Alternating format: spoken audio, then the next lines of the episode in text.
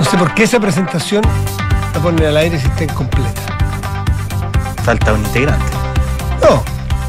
Falta el nombre completo de los participantes de este programa. ¿Cómo vamos a dar inicio a esta Ah. sesión radial si está incompleto el nombre de Enrique Javier Llávar? No, no hemos. Enrique Llávar es el que llegó a la radio. Claro. Kiki Yavar, yo creo que. Enrique Llávar. Hoy es Enrique Javier Llávar. A respeto, a respeto con la trayectoria. Vamos a tener que hablar con el departamento, sí. Siendo las 7 con un minuto y 50 segundos de este jueves 18 de mayo de 2023, le damos la bienvenida en Radio Duna, nada personal, Enrique Javier Llávar Ferrer. ¿Cómo estás? Muy bien, ¿y tú, Matías? Muy bien, aquí estoy, a- estoy poniéndole bueno a los. ahí sí, ahí, Ahí estamos sí. poniéndole bueno a, los- a los enchufes y todo eso. Muy bien, muy bien, muy bien, muy bien, con, con bastante novedades, noticias Sí. en la comisión de expertos. Habló el presidente Lagos.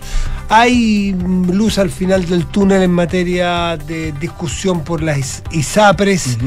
Hay una denuncia de un fiscal norteamericano de California sobre el mal uso de algunos chilenos eh, de la visa waiver, pone en riesgo a los demás.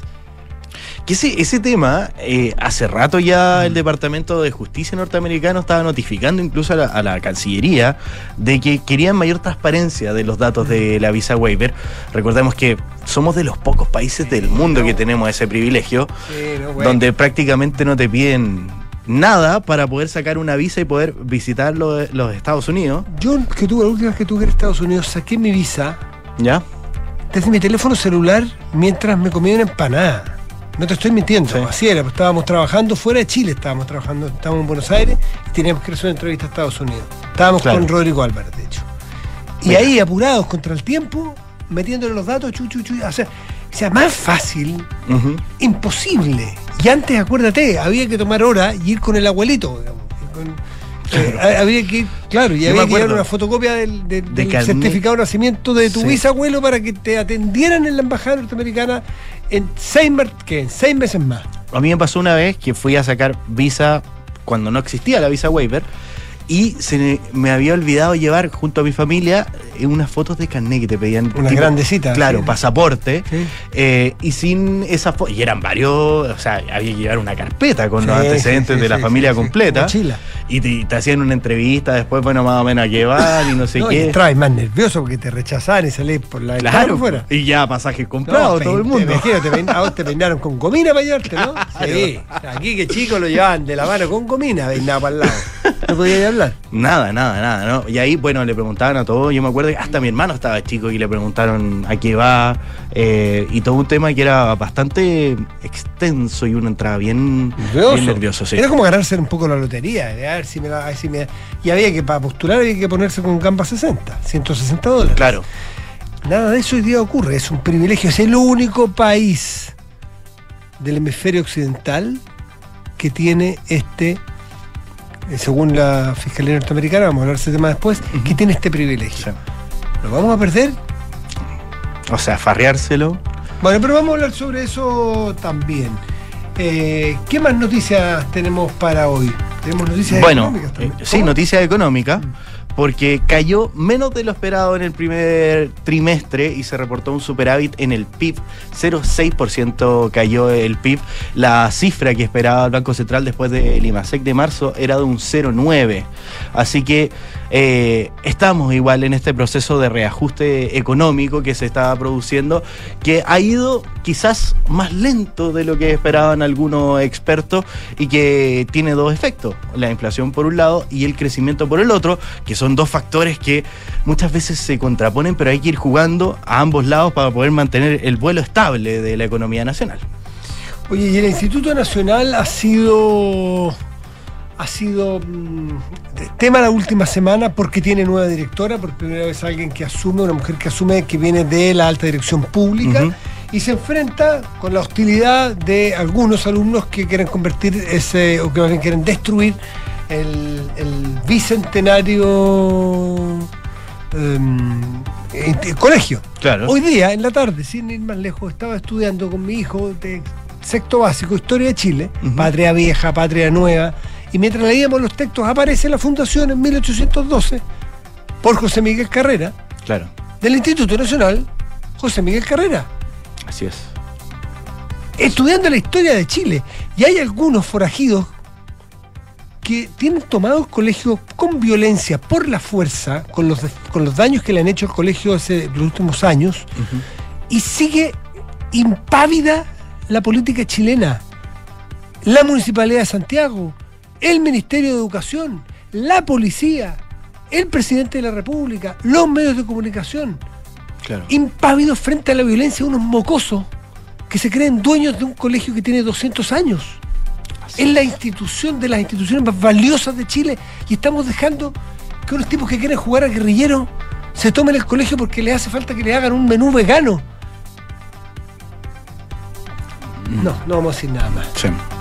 Bueno, son varias las demandas que están pidiendo que son que, siempre hay una demanda para tomarse el nacional los últimos dos o tres años. Siempre hay una demanda para, para, para faenarse ese colegio. Claro, estas son. Si no, si el menú vegano son los, los baños pluri, pluri eh, plurigénero. Plurigénero, si no son los baños plurigéneros son los overoles blancos, si no son los overoles blancos es el, mobiliario, si no son los mobiliarios es el, tipo de, agenda sexista de, de los cursos de, de educación.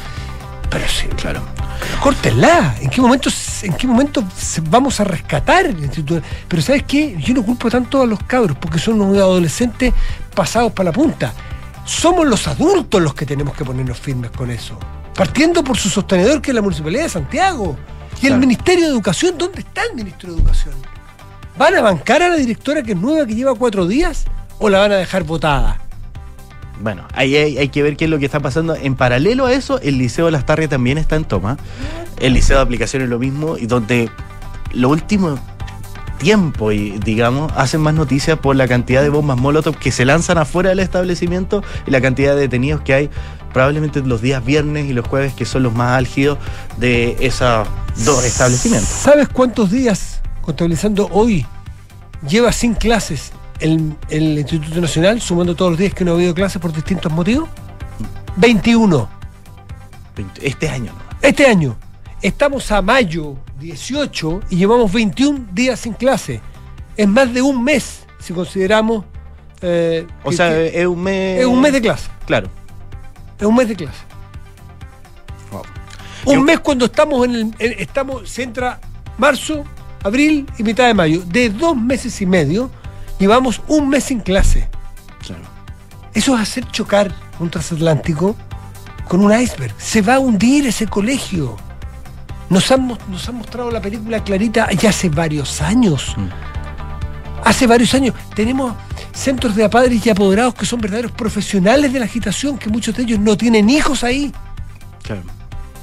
Y los dejamos pasar impávidos, impávidos. Estamos siendo frívolos e irresponsables, todos partiendo por nosotros los medios de comunicación. Pero aquí el presidente tendría que tener una opinión clara, que le gusta la educación pública y me alegro que le guste y le creo que le gusta.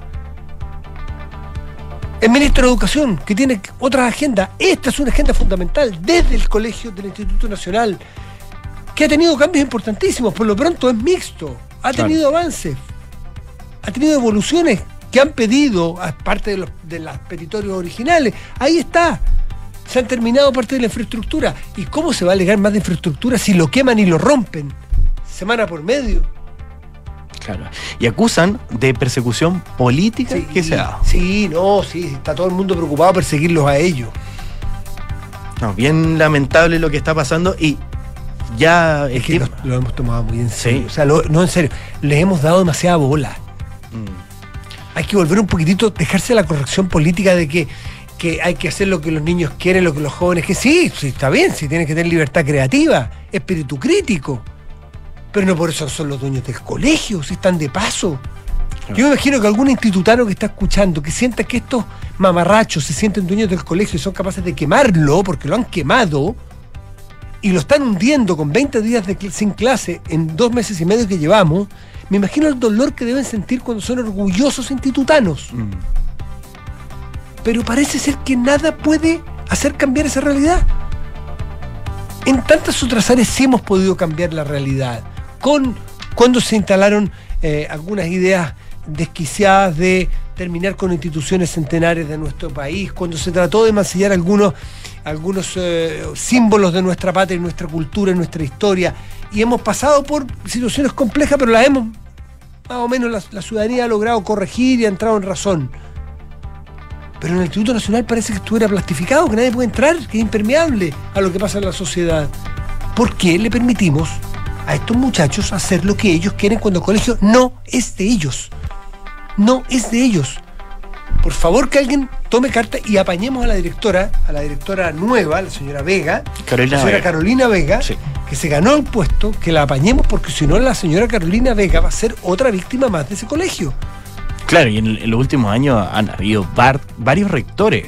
Claro, pues, pero si no, no, no apañamos al rector, Sí. pues, porque hay que ver qué es lo que dicen los jóvenes. Ve que los jóvenes salen con bombas molotov y algunos creerán que son formas de expresión de los jóvenes y se encierran y no dejan entrar a nadie y queman salas los jóvenes. El último incendio, Quique, a mí me llegó el video de unos muchachos de dentro del Instituto Nacional. El último incendio que se produjo se produjo a metros, claro que el piso de arriba, pero a metros de la, de la biblioteca. Imagínate se prende la biblioteca. Ahí hay texto, no, no de cualquier colegio, textos patrimoniales. Además, pero imagínate cómo prendería esa cuestión. Sí. Bueno, en fin, está- es, sólido. A mí, disculpe, me, da- me- me- me da mucha ira, creo que represento la ira de muchas personas. Y eso es inaceptable. Pero en fin. Eh, ¿Qué otras cosas han pasado? Bueno, eso también por un lado, eh, ya empieza a salir humo blanco de lo que es este anteproyecto que tiene que Mm. entregar el Consejo de Expertos al Sí. Consejo Constitucional que se instala eh, en los próximos días. Ya por lo menos tenemos el primer artículo, que si quieres te lo paso a leer. Vaya, vaya, vaya, si lo vi. Artículo 1. Dale. Dice, eh, deja el Estado social y democrático de derecho en este artículo 1 del anteproyecto y dice, la dignidad humana es inviolable y la base del derecho y la justicia. Las personas nacen libres e iguales en dignidad y derechos. Su respeto y garantía es el primer deber de la comunidad política y de su forma jurídica y de organización. En el inciso segundo dice, Chile se organiza en un Estado social y democrático de derecho que reconoce derechos y libertades fundamentales y promueve el desarrollo progresivo de los derechos sociales con sujeción Con sujeción. al principio de responsabilidad fiscal y a través de instituciones estatales y Y privadas. privadas. Esto tiene que pasar al Consejo en cinco meses y discutirlos. Así es. Vamos a ver qué, qué va a pasar. Varios consensos. Hay otros consensos también en cuanto a qué va a pasar con la orgánica de los partidos políticos. Ya esta, esta enmienda de que dice que los partidos políticos que tengan menos de 5% de representación, Pero entiendo que llegaron a un acuerdo para que por un año, por un tiempo, por el- los primeros años, creo que cinco años eran, es 4%. ya. Y después, sin, y después ya 5%. Y si no, los parlamentarios, senadores o, o- o- o diputados que hayas elegido, si tu partido no tiene el 5%, no se eligen.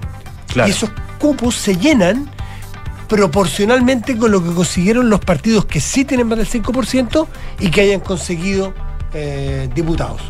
Bueno, y ahí hay otro proyecto de ley que hoy día presentó el diputado y presidente de la democracia cristiana Alberto Undurraga junto al jefe de bancada Eric Caedo y otros parlamentarios de distintos partidos políticos que fueron hoy día a una reunión con el ministro de las Expresas Álvaro Elizalde para poder generar una nueva normativa sobre la participación en los comités parlamentarios y poder crear también federaciones de partidos que también podría ir en, en esta línea. Vamos a ver qué es lo que pasa. El ministro de las Express se comprometió hoy a estudiar esta iniciativa, ya que estos parlamentarios le pedían el patrocinio y la urgencia del gobierno. 7 de la tarde, 14 minutos, estás en Duna. Nada personal.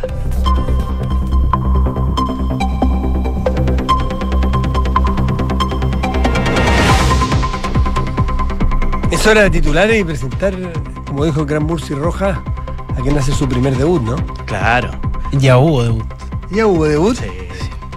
Pero este es tu primer debut. Este es el primer debut, este es el primer Lo, debut. lo decía Matías. Oye, bueno, le damos la bienvenida, de verdad, con mucho cariño, con todo el apañe, a Max Estrada, que está con nosotros, está haciendo la práctica aquí, pero parece ya Está un... haciendo un reemplazo. Y yo estoy Ah, haciendo un reemplazo. reemplazo, yo estoy titulado, Ah, Matías. Si un periodista de Yo soy- derecho, Sí, pues un me llamaba la atención cómo era tan, tan evolucionado y tan avanzado. Dije, oye, practicante, bueno que salió. ah, pero es que me habían informado mal a mí, pues. No, pero- Ah, ¿Quién te reemplazo. ¿Quién crees? Personal. Perso- vamos a hablar con personal. No, eh, Max Estrada, le damos la bienvenida y le deseamos toda la suerte en este reemplazo, así que nada, pues ya está súper integrado. Yo le, preguntaba aquí, ni uno de ustedes dos, porque son unos mozalbetes, el apellido de este muchacho a mí me recuerda en la época de. En la época que no existían las series, las pocas series que llegaban a Chile, así como a las 4 de la tarde, Chips Patrulla Motorizada. Dos policías, uno anglo, uno latino, por California, me imagino que era, haber sido como Santa Mónica, por lo que recuerdo, por Los Ángeles, y el latino se llamaba Eric Estrada, alias Poncharelo. ¿Qué me dices tú? No tenía la menor idea. Lo conocí ahora recién. Con razón, de repente me dicen y Poncharelo y era Max. Pero yo encuentro que no se, puede, no se les puede poner No, sobrenombre a eh. los- a los reemplazantes porque después. Tenía otro, otro sobrenombre. este- No, pero en esta radio digamos las cosas como eh, son. Mark, No, él le decía Bruno. Bruno. ¿quién te puso ¿Quién, uno? quién me colocó, No. Bruno? Ah, Bruno le decía. No, tranquilo. No sé. Pero mira, Max, acá lo importante es que uno tiene que llegar y hay sobrenombre. Si no hay sobrenombre, No sos no estuve. Eso- Pasé desapercibido. Sobrenombre es algo peyorativo, es nombre artístico. Claro. Ah, perfecto. Marca registrada. Max Poncharelo Estrada, los titulares de hoy. La ministra de la Mujer y Equidad de Género, Antonia Orellana, profundizó sobre la filtración de la conversación de WhatsApp liderada por el presidente de la NFP, Pablo Milán, donde calificaba la propuesta de prohibir el ingreso de deudores de alimentos a los estadios como un caramelo. Al respecto, la ministra Orellana señaló que si alguien piensa que la deuda de pensión es un caramelo, debería explicárselo a quienes lo viven. La subcomisión de principios de la, Comisión Experta del Proceso Constitucional aprobó establecer el Estado Social y Democrático de Derecho en el artículo 1 del anteproyecto, propuesta que la instancia deberá relevar al Consejo Constitucional una vez que se instale el 7 de junio. La redacción le da rol de promover el desarrollo progresivo de los derechos sociales con sujeción a la responsabilidad fiscal y a través de instituciones estatales y privadas. El Pleno de la Comisión Experta votará el próximo lunes estas normas. La vicepresidenta de Estados Unidos, Kamala Harris, aseguró que una suspensión de pagos por no alcanzar un acuerdo en el Congreso para elevar el techo de deuda podía provocar una recesión en ese país. Recordemos que el presidente Biden se encuentra participando en la cumbre del G7, pero decidió acortar su participación con el fin de darle un impulso a las negociaciones legislativas sobre la deuda. El 14 veces campeón de Roland Garros, Rafael Nadal, confirmó esta mañana en una conferencia de prensa su ausencia en la próxima edición del Grand Slam sobre arcilla y anunció además que se retirará del tenis el año 2024. El ex número uno del mundo señaló que no es una decisión que tomé yo, fue una decisión que tomó mi cuerpo. Oye, lo que pasa con Nadal es bien, es bien impresionante. Por algo es noticia, porque estamos cada vez más cerca de su inevitable retiro. Y cuando leemos noticias sobre su físico, da un poco de, dolor de estómago imaginar qué es lo que va a pasar con su físico después de que deje de participar a este alto nivel. Porque supongo que estará con todos los tratamientos, con todas las sedaciones o todos los, no sé, los remedios o todos los medicamentos que pueda tomar para el dolor, paliar el dolor sin que sea doping. claro. Eh, pero, pero al parecer, porque uno ha leído, al parecer tiene una cantidad de desgaste en sus articulaciones, sus rodillas o sus tobillos, eh, un físico bien que, que muchos deportistas después de la alta competencia quedan en condiciones, algunos de ellos incluso quedan lisiados. Sí. Quedan, yo tengo el recuerdo de haber leído la historia de Batistuta, que Batistuta prácticamente tenía, tuvieron que hacerle un- unas prótesis especiales y que le iba a costar caminar más adelante por sus tobillos. La, la cantidad de patadas que le pegaron a Batistuta, la cantidad de guinces que tuvo de Batistuta, eh, y él y cuantos más. eh, y la, la cantidad de infiltraciones que tuvieron para poder jugar, eh, pese a que estaban lesionados, claro, mientras dura y hay contratos, y hay exigencias, y hay auspiciadores, y hay millones Vamos. de dólares, vamos. Pero a los 35 años, que eres un- una, eres tercera edad, te recién se te acaban los contratos, te retiras y viene un verdadero via crucis para muchos deportistas que tienen cuerpos. Marcelo Río. Se retiró muy joven y. La espalda, ¿no? Y la espalda. Mm. Creo que ya se ha operado como tres o cuatro veces de la espalda. Y le explicaba en varias entrevistas que los dolores que tenían eran insoportables. Mm. Así que bueno, eso es, es uno de los riesgos de, de llevar el, el cuerpo al extremo, a la alta competencia. La alta competencia y el. Sí, bueno. eh, Y también el estilo de juego. Es muy importante. probablemente. hace tu-. Tu, cuerpo ha- hace más esfuerzo. eh, la espalda de El Ríos tiene de que haber sido, tiene que juego haber de sido Nadal, probablemente su forma de jugar. No, yo por eso dejé el alta. El Sí, alto no. rendimiento. Qué bueno, Matías, por Sí, poder seguir contando muchos años más contigo. Sí. En cambio, Francesca Alessandra es lo único que yo conozco que es capaz de alto rendimiento en el waterpolo y alto rendimiento en la radio. No sé hasta cuándo puede mantener Es que esa duplicidad. Tiene ahí un, una gracia. Varias. No, pe- pero en, en el alto La- rendimiento ahí, en que ella eligió un deporte acuático, Sí. lo cual eso es menos impacto. ¿Tú sabías que el waterpolo, antes de conocer a Francesca Alessandra, que trabaja con nosotros, ¿tú sabías que los waterpolistas nunca pisan el fondo de la piscina? Antes, ¿lo sabías? No, no yo no. idea. Yo pensé que uno estaba parado, así cuando llegaba la pelota, la tiraba y era como jugar, es como No. jugar Marco Polo en la piscina. digamos. Las piscinas son profundas y, y los jugadores tienen que estar todo el rato pataleando. Manteniéndose en flotación. flote. Sí. Bueno, Yo cuando supe eso, me di- dije, no, no voy a incursionar en el waterpolo. Muchas gracias, Max. Muchas gracias. 7 de la tarde, 22 minutos, estás en Duna. Nada personal. Ser influyente no se compra en la botica. No. Ser escuchado, eh, por mucho que, que algunos quieran jubilarte, la jubilación no es una edad, la jubilación es una actitud. Claro. La jubilación es el retiro, me refiero, el retiro. El retiro es una actitud. Y por mucho que tú no estés ya en la esfera pública, que tú no tengas un cargo, que tú no ostentes ningún, eh, ninguna eh, posición particular en la sociedad, cuando tú has hecho las cosas de una manera que la gente te respeta, porque tienes una coherencia, porque tienes una forma de actuar, porque has sido valiente, porque le has dado un aporte a la sociedad, eso es vitalicio, eso es para siempre. Es el caso de Ricardo Froilán Lagos Escobar, Ricardo III. Claro. Ricardo, o Ricardo I.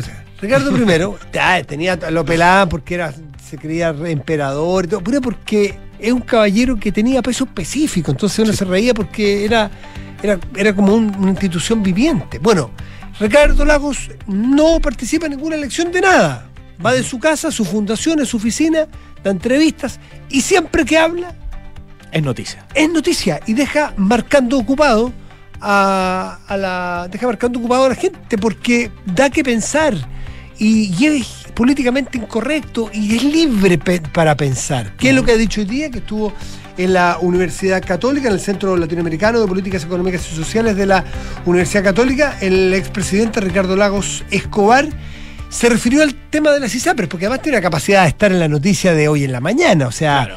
eh, eh, es- está muy fino en la, en la- la puntería de los hechos de, de actualidad y contingencia totalmente, y la crisis luego del fallo de la Corte Suprema. Y, mm, y el presidente, bueno, y el presidente Lagos eh, ha hecho mención, eh, dice, nuestro planteamiento fue que tratándose de un acceso universal, se refiere al auge. Al auge, sí. ¿Te acuerdas de lo que criticaron por el auge, que era el, el acceso universal de garantías explícitas? Claro, prácticamente era el fin de. No, le sacaban, no, que era un desastre, que era expropiatorio eh, para las ISAPRES, que, que, o que no iba a poder pagarse, que iba a ser imposible, que era un, un elefante blanco. Bueno, eran, yo no me acuerdo al principio si fueron cuatro o cinco patologías, y hoy día es el GES, que es lo mismo, primo hermano, que es la evolución de, yo no sé si vamos en cuántas, que alguien me diga por Pero todos los años se 80, van- iban, la última vez que yo tengo recuerdo en 80 o 100.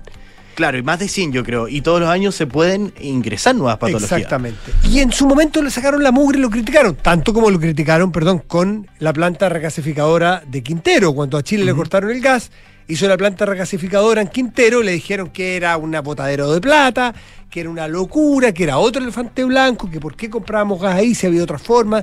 Y Lago dijo, lo siento, nosotros vamos a poner una planta regasificadora, vamos a hacer una licitación, una corporación público-privada, estaba ENAP, estaba, eh, me acuerdo que estaba eh, gas natural de, ¿cómo se llama? Metrogas, si no me equivoco, fue público y privado, y, los, y compraba gas que iba pasando spot por los barcos, comprabas, venía el, el gas eh, líquido y aquí lo regasificabas y podías tener y no dependías más de Argentina porque en esa materia no eran eh, confiables los contratos y los convenios. Bueno, ese tipo de cosas eran lo que recuerda la gente de Ricardo Lagos. ¿Qué dijo respecto del tema de salud en particular? Dice, nuestro planteamiento fue que tratándose de un acceso universal con garantías explícitas, ese programa tenía que abordar la globalidad del sistema de salud respecto de, esas patologías que, que se pudieran exigir.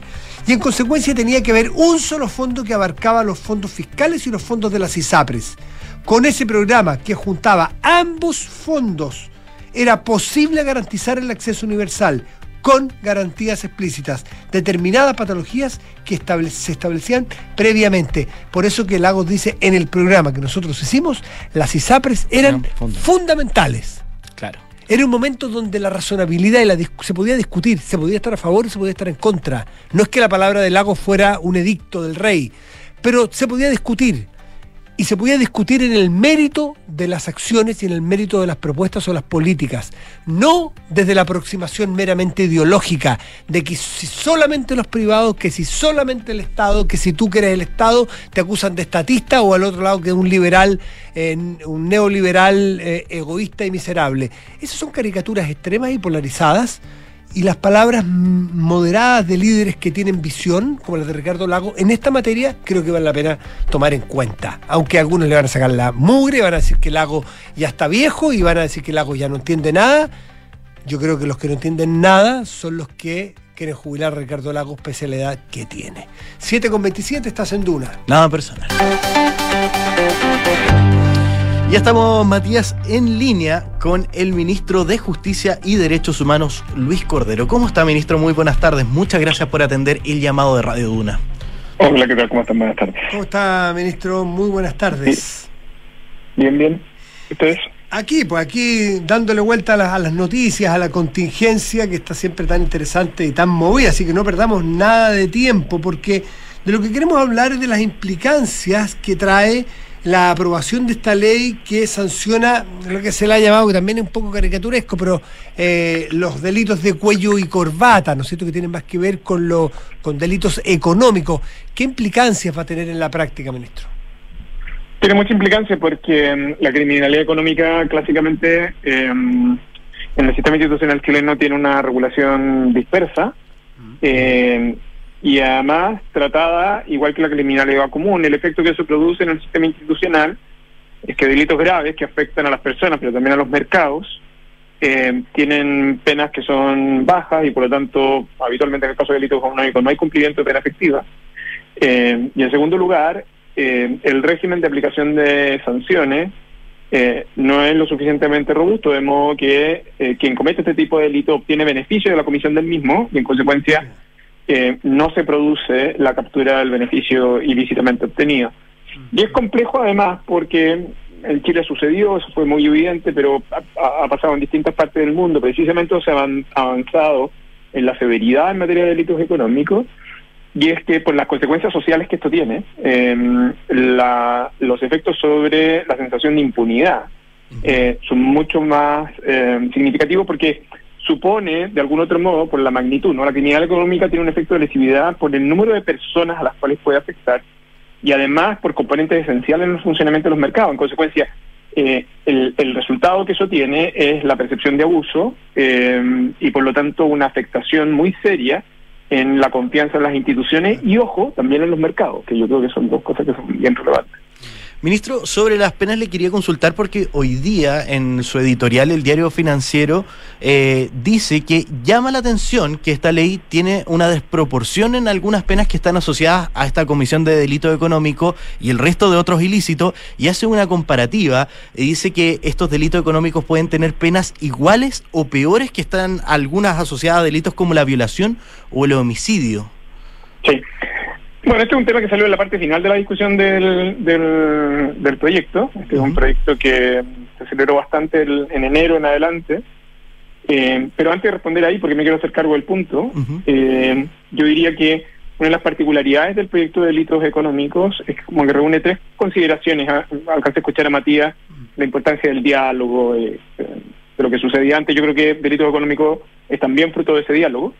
Eh, el origen son dos mociones parlamentarias muy transversales eh, de todos los sectores, diputados y diputadas de todos los sectores.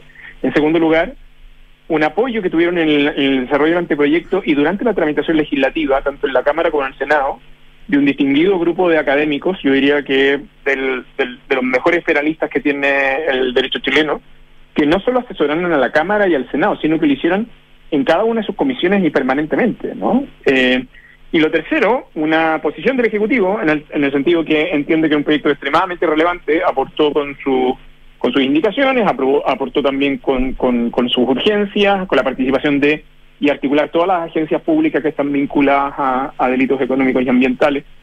Y producto de ese, de ese diálogo institucional eh, es que sale este proyecto que tiene este amplio apoyo tanto en el Senado como en la Cámara. Este tipo de argumentos que están en esa editorial eh, son argumentos que se dieron muy en la parte final y que tienen un gran defecto. El gran defecto es que compara peras con manzanas, eh, porque clásicamente la criminalidad económica, de hecho uno de los presupuestos centrales de por qué, no solo en Chile, sino que en buena parte de los países del mundo del cual este proyecto tomó sus elementos de referencia, supone que su análisis es completamente distinto de la criminalidad común. Y ahí los ejemplos que hay son aquellos que afectan a crímenes de personas naturales, que tienen determinado tipo de bienes y que no son comparables desde el punto de vista de lo que se quiere resguardar. Es como para decirlo en términos sencillos, me está aplicando un razonamiento del siglo XIX, que es más o menos el origen del Código Penal en 1874, para problemas del siglo XXI. ¿no? Eh, y yo creo que eh, por eso esa editorial tiene presupuestos de, de- de análisis que, que no son correctos, que son analíticamente no, no son comparables. Y le insisto, esto eh, apareció en la parte final de la tramitación del proyecto. Esto tuvo un debate de cartas al director en el diario El Mercurio, eh, producto de una carta de, un profesor de Derecho Penal al cual le respondieron este grupo de profesores que asistió al Congreso durante la tramitación. Eh, se volvió a plantear en el tercer trámite en la Cámara y en cada una de esas oportunidades se respondió eh, documentadamente en los términos que le estoy señalando, además con toda la evidencia comparada que demuestra por qué ese tipo de argumentos son equivocados. Ministro Luis Cordero, ministro de Justicia y Derechos Humanos, se habla, uno lo entiende, pero se habla como muy conceptual, casi un poco abstracto, delitos económicos. ¿Por Sí. qué no los bajamos aprovechando la condición de profesor también que tiene usted? ¿Por qué no bajamos un poquito qué son, hasta dónde, cuáles son los límites o los, los delitos típicos económicos? Nosotros conocemos la colusión, eh, no sé, la- la- no sé si cambia para la estafa, por ejemplo, eh, que son No, más clásicos y viejos, o, o estamos hablando de delitos, ¿de qué delitos nuevos estamos hablando? Lo que pasa es que primero nosotros tenemos una dispersión bien grande de delitos económicos en distintos lugares, en la ley de mercado de valores, en, Claro. en- en bancos, en fin. Y lo que hace es sistematizar en primer lugar esos delitos eh, y ordenar su régimen de pena, su régimen de habilitación eh, y el régimen en general sancionatorio que quiero explicar a continuación. ¿no? Tenemos cuatro grandes categorías de delitos. Las primeras los que son siempre serán económicos, es decir, aquellos que atenten contra el mercado de valores, los bancarios, etcétera. Hay segundo tipo de delitos que son económicos en, en la medida que están vinculadas a la posición dentro de una empresa que, que le da beneficio a la misma, ¿no? El típico ejemplo serían aquellos delitos tributarios que benefician a la compañía o aquellos delitos ambientales que tienen una rentabilidad por cierto de la compañía. La tercera tiene que ver cuando están considerados, en el caso, y esto es bien importante, los delitos funcionarios que están asociados no a este tipo de criminalidad. El típico ejemplo sería el de la malversación o el cohecho, porque bueno, mu- algunos de estos delitos se cometen con una participación activa en ocasiones de eh, casos de corrupción, y otros que están vinculados al lavado activo, receptación, que son considerados económicos en esos términos. ¿Eso por qué importa? Porque para abordar razonablemente bien este tipo de criminalidad, usted tiene que tener penas efectivas. Esas penas efectivas, a su vez, significa cumplimiento de cárcel. Tener régimen de inhabilitaciones específicos, por ejemplo, para cargos gerenciales o para contratar con el Estado. Además, aplica siempre lo que se denominan días multa, que lo que busca es capturar, eh, en algún sentido, el beneficio que supone el haber estado eh, eh, obteniendo una renta a partir de la comisión de estos delitos. Por eso eh, tiene una relación entre media UTM y puede llegar hasta 19 mil millones de pesos, para que ustedes tengan un orden de magnitud, si uno quisiera estresar el caso más amplio.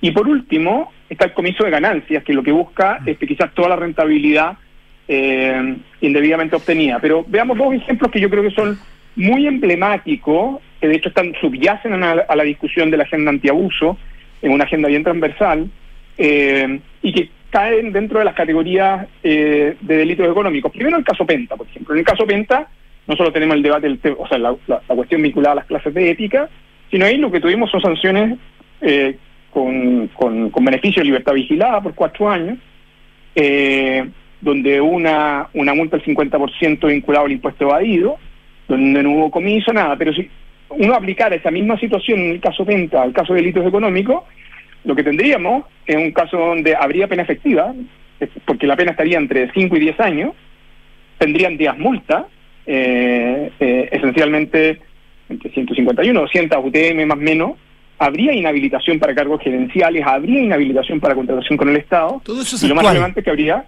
Lo que ¿Ah? está haciendo usted, ministro, es con un delito conocido con un caso conocido, ponerlo en Claro. la legislación actual, sobreponerlo para ver qué hubiese pasado, ¿no? en el fondo para comparar, porque lo que lo que probablemente, y, y en esto quiero ver con un poco las enseñanzas, ¿no? Si uno mira el caso de la Polar, el caso de la Polar tiene características similares. Recuerden que además la Polar tiene otra particularidad a propósito de la repactación, era el tipo de clientes, o sea, eran personas que podían estar ahí, eh, porque probablemente también tenían un, un problema de acceso a otra a otro tipo de banca en el fondo, ¿no? O a otro tipo de crédito. El efecto que eso produjo, por cierto, es que usted estaba afectando un grupo que tenía cierta particularidad, donde había una cierta simetría y por eso una representación muy gráfica del abuso, ¿no? Mm. Ese es un caso donde usted tuvo libertad vigilada, donde las penas eran muy bajas, entre 6 y 5 años, pero con, con, con la ley lo que hace es que puede aumentar entre 2 y 15 años. Eh, ese sería un caso hoy día de pena de cumplimiento efectivo. También tendría días multa y también habría comiso de ganancia.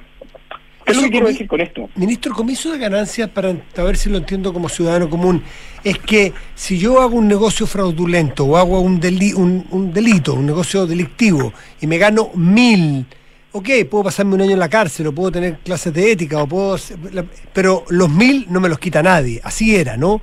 Así era. O sea, es un, voy a asignarle un costo menor a mil, vale la pena hacer el delito, porque pago ese costo, ya sea con pena de algún tipo, o ya sea con una multa de UTM, pero los gan- lo, lo comido y lo bailado en el delito y lo ganado, me lo llevo para la casa después de pagar mi- mis deudas con, con la sociedad. Aquí se quita lo ganado, ¿no? Así es, y ese el efecto que tiene, porque ¿por qué es tan severo eh, la reacción en materia de delitos económicos? Porque además hay severidad en tratar de limitar también los beneficios eh, que se podrían obtener eh, para el cumplimiento alternativo de la pena. ¿Por qué son tan severos? Porque lo que buscan es precisamente reaccionar al daño que provoca a la sociedad en su conjunto, e, porque usted lo que, lo que trata de evitar es que ese tipo de ilícitos se produzca, que no sea negocio delinquir en esos ámbitos.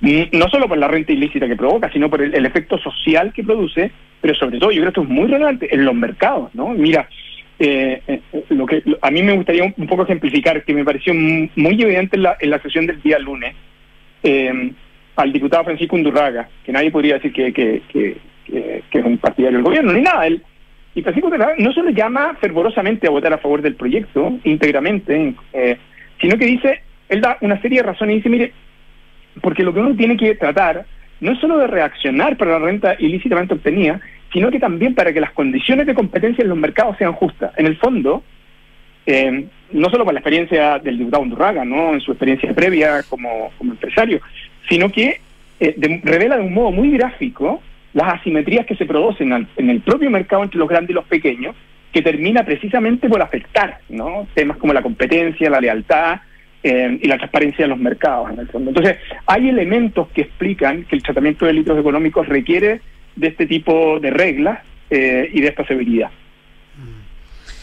Eh, ministro, lo último, ministro Luis Cordero, ministro de Justicia y Derechos Humanos, eh, la reacción de esta noticia tiene que ver con Cancillería, pero también creo que usted tiene algo que decirnos, porque eh, vimos al fiscal de Orange County, el fiscal, si tiene el nombre por ahí, eh, por ahí lo tenía, se me, se me fue. bueno. Spitzer, me parece. Spitzer, Sí. que dice que eh, Chile eh, puntualmente nuestro sistema judicial no colabora en entregar la identidad, perdón, la, los, eh, los antecedentes judiciales de las personas que ellos detienen en comisión de delitos en Estados Unidos. ¿Y por qué les preocupa particularmente? Porque son personas que han entrado con este sistema de visa waiver, que es una facilidad y un privilegio que tiene Chile, porque creo que no hay otro país del hemisferio occidental que lo tenga y que corremos el riesgo que si Chile no colabora en entregar antecedentes penales de estas personas para que puedan cumplir las penas que tienen que cumplir allá y no queden en libertad rápidamente, el riesgo es que perdamos la visa waiver. Esa parte se la dejamos a la Cancillería,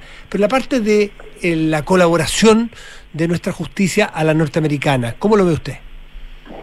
Entiendo que es una observación respecto de la información que entrega la Policía de Investigaciones. Yo, eh, y yo hasta por ahí quedo, porque es un tratamiento que está haciendo la Cancillería, es una conversación además que tiene un largo periodo, no solo es de ahora, recuerden que esto tuvo que ver también con la evaluación anterior eh, que se hizo a finales de la administración del presidente Piñera. Eh, y esto es un tema estrictamente que ha llevado a la Cancillería tanto en la administración anterior como en esta, y en eso yo quiero ser especialmente respetuoso. Ya, dejemos un segundito entonces de lado para no meternos en parcelas ajenas, porque es delicado un gobierno, lo sabemos, pero en concepto general, Chile a un país X, eh, cuando le solicita información de los antecedentes, porque me acordé lo que nos pasa a nosotros al revés, con algunas personas que delinquieron, por ejemplo, inmigrantes que han llegado a nuestro país, los que delinquen, no los inmigrantes, los inmigrantes que delinquen y han llegado a nuestro país sin antecedentes, no podemos comprobar sus antecedentes y usted como ministro a cargo, por ejemplo, de las cárceles, sufre con ese problema porque no sabemos dónde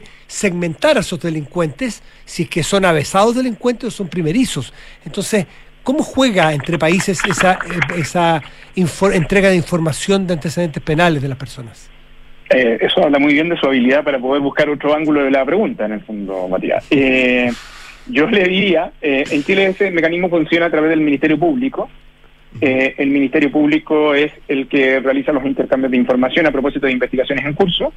de hecho, es lo que realiza, esto lo puedo explicar porque además forma parte de las conversaciones que hemos tenido con el con el fiscal nacional para facilitar los temas de enrolamiento mm. eh, de personas sin identidad eh, eh, para poder llevar a cabo los controles de detención. y, el, y ese es el mecanismo, es como la vía que se utiliza para intercambio de información durante el periodo en que se realizan las investigaciones. El problema que tiene el Ministerio Público en, el caso de, de los de, los, de, los antes, de los hechos a los cuales usted hace referencia en esta parte, es que los países receptores ah, habitualmente demoran mucho incluso en levantar esa, esa, información, pero en el sistema institucional chileno, en términos normales, en procesos de investigación hay un protocolo definido a través del Ministerio Público. Pero entiendo que la situación a la cual usted hace referencia sobre viso waiver es una situación distinta, ¿no? Eh, lo digo para eh, que no se entienda que yo por bien directo estoy respondiendo su primera pregunta. Ministro, lo quiero llevar a otro tema que Matías tocaba por el borde lo de las cárceles, el problema que eh, ya usted nos daba cuenta la semana pasada del hacinamiento carcelario que está llegando a niveles récord y anunciaba también la construcción de una cárcel en la comuna de Calama, algo que al alcalde de esa comuna no le gustó mucho a Elicer Chamorro. Eh, hay un problema porque prácticamente ningún alcalde quiere una cárcel, pero estamos en un problema donde necesitamos construirla. ¿Cómo está trabajando el gobierno para poder sociabilizar este tema y ver dónde vamos a terminar instalando las cárceles? Este es un problema que es, eh, que es relativamente antiguo. Yo lo que he explicado es que nosotros tenemos el número de plazas disponibles hoy, el mismo que teníamos el año 2012. Eh, o sea, el número de plazas en Chile ha aumentado en una década, el número de de plazas disponibles. Eh, y además el plan de infraestructura que nosotros estamos administrando es, un plan de infraestructura que está desarrollado eh, a mediados del 2000 durante la administración Lago. Más o menos de ahí en adelante distintas administraciones han estado gestionando ese plan de infraestructura. Ese plan de infraestructura ha tenido eh, distintos derroteros, en parte porque tuvo una primera una, una primera fase, ustedes recordarán, de implementación algo compleja en el tema de concesiones, eh, de hecho, parte de la reforma a la ley de concesiones está explicado también por lo que sucedió ahí, los sobrecostos, etcétera. Lo segundo es que en lo, segundo tiene que ver con la programación de esas inversiones eh, y cómo se programaban plurianualmente para efectos de financiamiento. Entre medio nosotros tuvimos algunas crisis. El año 2010 eh, nosotros tuvimos el terremoto, eso significó que algunas cárceles quedaron indispuestas. Eh, y lo otro es que tenemos a finales del 2010 eh, la tragedia de San Miguel. ¿No? Claro. Todo el incentivo que tenía en ese momento el exministro Bulne para poder adecuar ese plan, eh, se ve imposibilitado frente a eso, entonces enfrenta un dilema de aumentar la densificación de cárceles. Luego la administración, la primera administración, eh, o sea, la segunda administración de, de la presidenta Bachelet enfrentó también una situación de readecuación y la segunda administración del presidente Piñera eh, como que tr- trató de retomar su plan de inversiones, pero luego vino la pandemia, entonces los recursos se fueron a otro lugar. En y en conclusión, eh, lo que hubo en el camino es que muchos de, de, de esos, de esos proyectos de infraestructura han demorado 10, 15 años, algunos que llevan tanto tiempo como eso, pero que no se terminan. Fíjense, lo voy a explicar del siguiente, en el siguiente modo. Nosotros vamos a inaugurar plazas nuevas ahora en, Talca, ¿no? en una cárcel grande que está Talca, eh, por ejemplo, que, que, que, que es La Laguna. Pero La Laguna viene del 2009.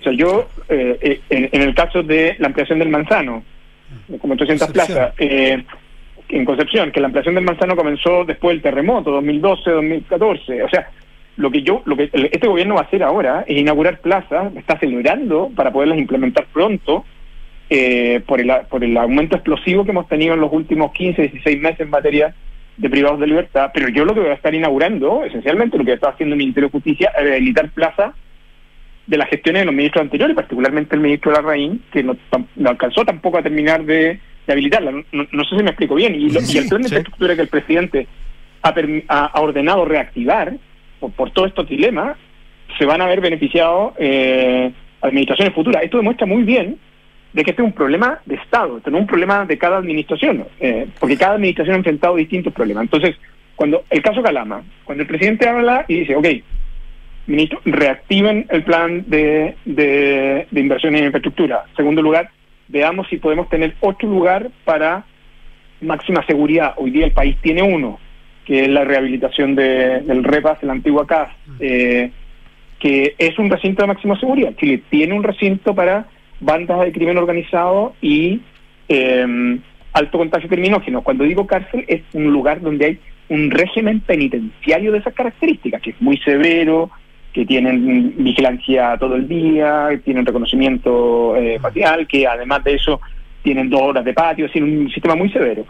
Pero dado el, el, el- el impacto que hemos tenido en los últimos años, hay que estar pensando no solo en el crecimiento futuro, sino que también en la complejidad de esos delitos. El caso de Calama es un buen ejemplo para mostrar cómo eh, no es que se nos esté ocurriendo ahora, es que Calama es un proyecto que viene trabajando desde el año 2014.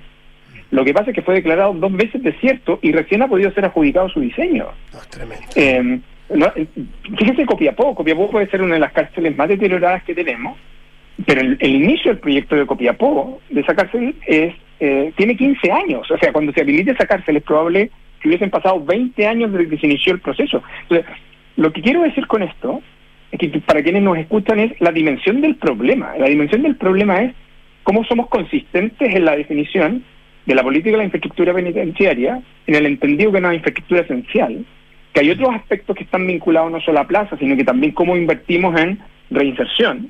Aquí estamos hablando que pasamos de 41.000 personas en el, 50 2000 en el 2021 a 46.000 cuando terminó el 2022, pero ya vamos en 49.000.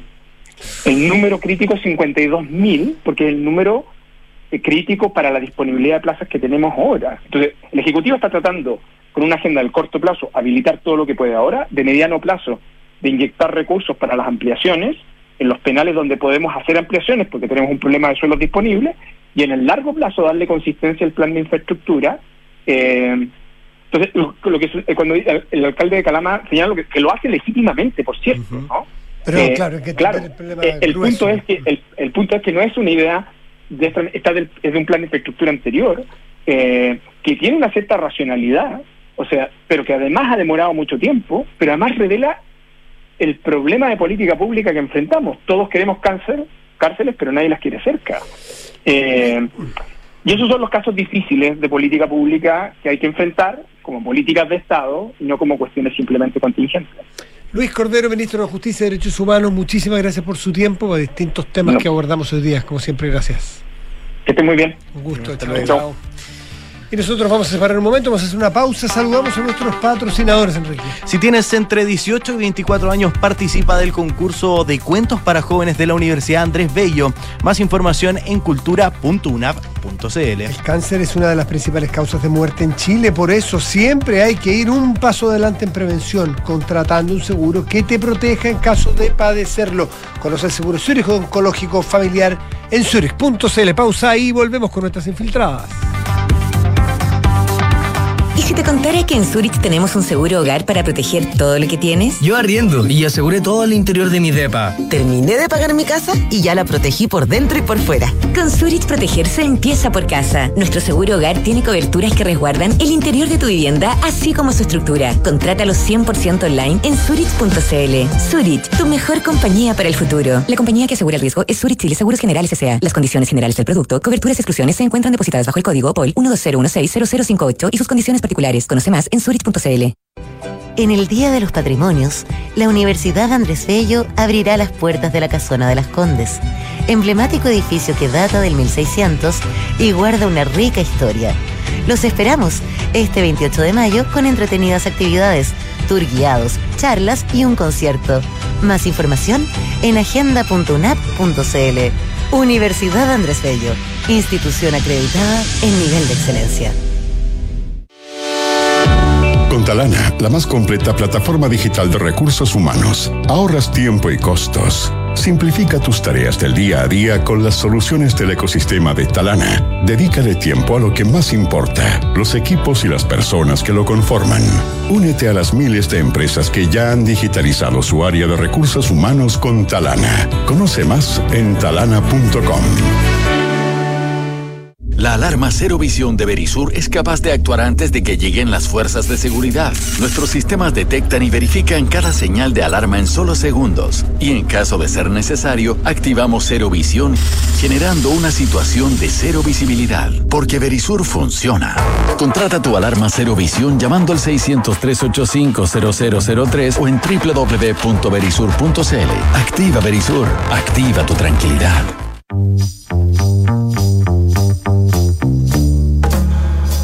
Son los infiltrados en nada personal. Y es la hora de la única incomparable Leslie Ayala, nuestra infiltrada, especialista en estos temas judiciales, policiales. ¿Cómo estás, Leslie? Bien, ¿y cómo a ti? Bien, no se te perdonará la no presencialidad, pero en fin, tienes que traer justificativo. ¿Ah?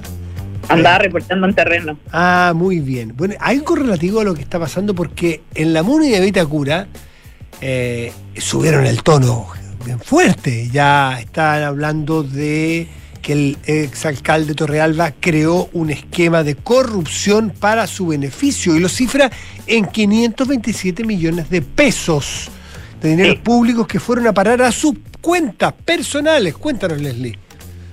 Sí, así es, efectivamente en esta ampliación de querella que dimos a conocer ayer en la tercera PM, se da cuenta este cambio de tono del municipio de Vitacura, justamente eh, a propósito de una denuncia que ellos presentan. ¿Se acuerdan que eh, Camila Merino, la nueva alcaldesa de militante de Evópoli, cuando a poco llegar al, al, al municipio, ella se da cuenta de una serie de irregularidades que finalmente ella denuncia a la justicia y comienza el que denominamos caso Torrealba y que involucra a su antecesor, el exalcalde que fue durante 25 eh, años administrador justamente de la comuna de Vitacura. ¿Qué es lo que pasó? Este hito comunicacional, pero también judicial, esta ampliación de querella donde se les indica directamente como el líder de una agrupación que tú muy bien decías, eh, Matías, eh, lo señala en la propia querella, que él ideó y lideró un esquema de corrupción que se mantuvo al menos, según lo que indica el libelo, durante 10 años en esta comuna y que fue para beneficiarse de forma personal.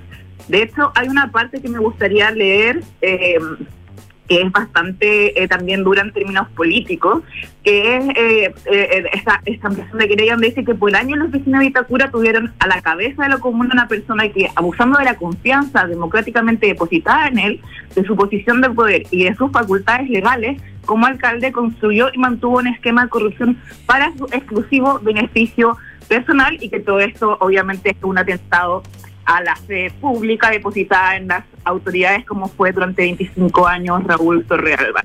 Entonces ya tenemos una situación, tenemos un cambio de tono por parte eh, de las actuales autoridades municipales y también eh, esto da un puntapié inicial para perseguir ya no solamente las responsabilidades penales que las vamos a ver en la formalización del 6 de junio, que ya está agendada para el alcalde Torrealba y sus otros ex, ex estrechos colaboradores, sino que también la posibilidad que tiene tanto el municipio de Vitacura como el Consejo de Defensa del Estado de emprender acciones civiles para devolver y retornar estas arcas fiscales que habrían sido desviadas a las cuentas eh, corrientes de, eh, del exalcalde Torrealba.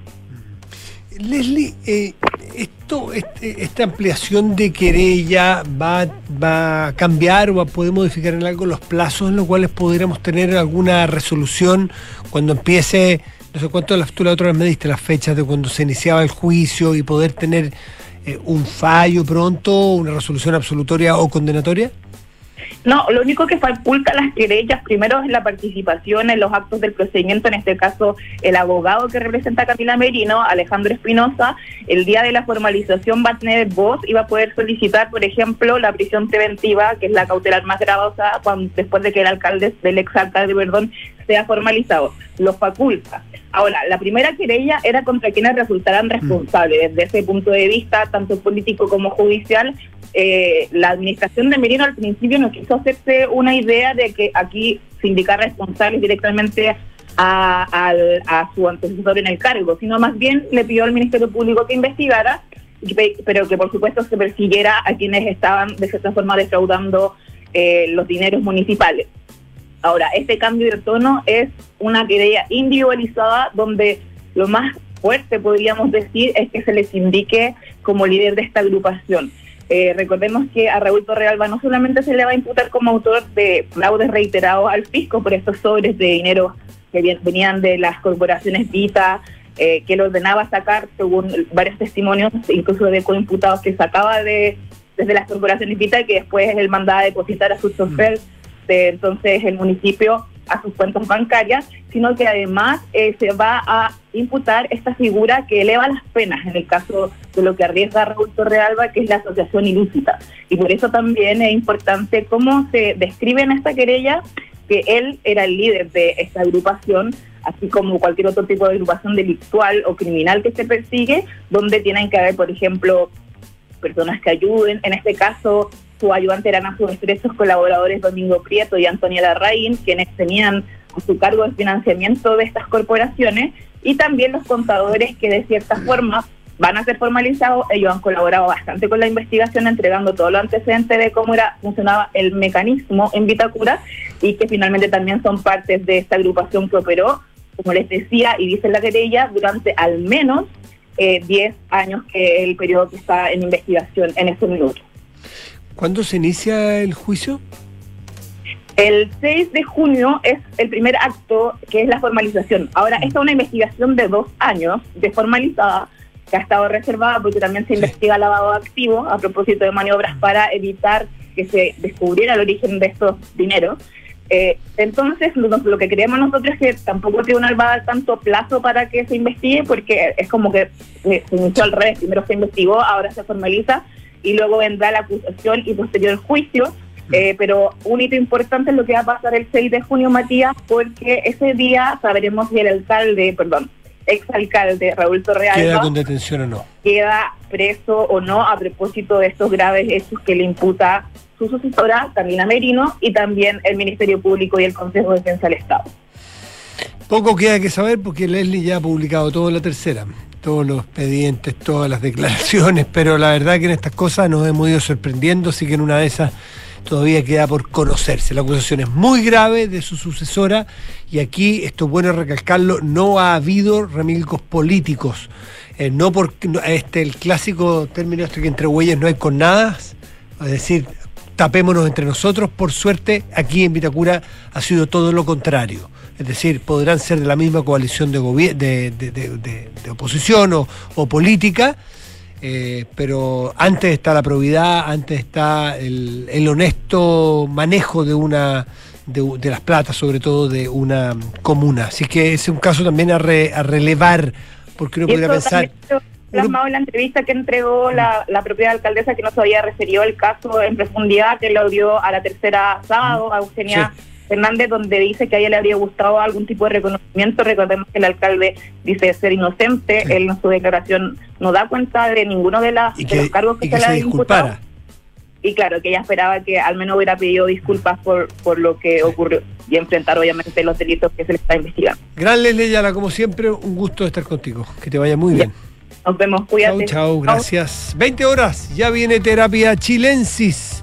Hoy día está la José, Art- José Chea, Arturo Fonten y, y Mansuy, ¿no? Está Daniel Mansuy hoy día, así que está, bueno, como siempre, imperdible el análisis en terapia chilensis en Duna. Gracias, hasta mañana.